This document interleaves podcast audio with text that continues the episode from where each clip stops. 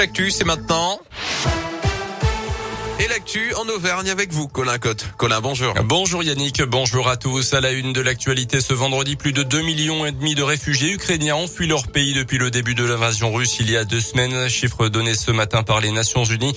De son côté, la France s'attend à accueillir entre 50 et 100 000 personnes dans les prochaines semaines et les prochains mois. Aujourd'hui, c'est le deuxième jour du sommet européen de Versailles. L'Union européenne prévoit 500 millions d'euros supplémentaires pour financer l'achat d'armes à l'Ukraine. Une enveloppe de 14 milliards de dollars a été débloquée hier soir par le Congrès aux États-Unis. Une réunion du Conseil de sécurité de l'ONU doit se réunir en urgence ce soir à la demande de la Russie au sujet de la fabrication supposée d'armes biologiques en Ukraine. Une accusation formulée par Moscou et démentie par les autorités ukrainiennes. Vladimir Poutine, lui, reste inflexible. Le président russe annonce l'envoi de combattants volontaires en réponse, selon lui, à l'acheminement de mercenaires par l'Occident en Ukraine. De nouvelles FAP de l'armée russe sont touchées ce matin des villes du centre et de l'ouest de l'Ukraine, certaines situées à seulement 200 km des limites de l'OTAN. Dans le reste de l'actualité, chez nous, la préfecture du Puy-de-Dôme qui tape du poing sur la table face à la délinquance routière en 2021.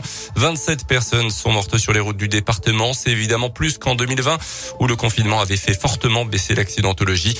Depuis quelques mois, les policiers et les gendarmes ont constaté une vraie dégradation du climat sur les routes. La préfecture a donc décidé de sévir. au Maragot et le directeur de cabinet du préfet du Puy-de-Dôme. Relâchement des comportements avec une multiplication des grands excès vitesse, de la conduite sous l'emprise de l'alcool ou de la conduite sous l'emprise de stupéfiants. Pour la première fois depuis 2013, ce département a compté plus de 500 accidents en une année. La réponse de l'État, c'est la fermeté. Si vous êtes contrôlé, par exemple, positif aux stupéfiants, votre permis sera suspendu six mois administrativement. Si vous commettez un grand excès de vitesse, les forces de l'ordre ont la délégation de signature du préfet pour immobiliser votre véhicule, que vous soyez le propriétaire ou non, 7 jours au maximum et à vos frais.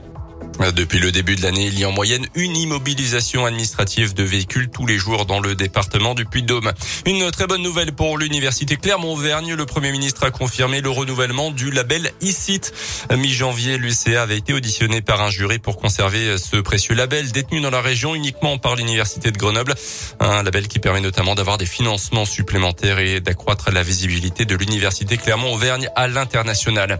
À retenir également ce coup de pouce face à la flambée des prix de l'énergie. Le groupe Casino propose aujourd'hui et à nouveau aujourd'hui et demain le carburant à 1 euro le litre pour 100 euros d'achat en magasin. Deux, deux magasins sont concernés chez nous à Clermont.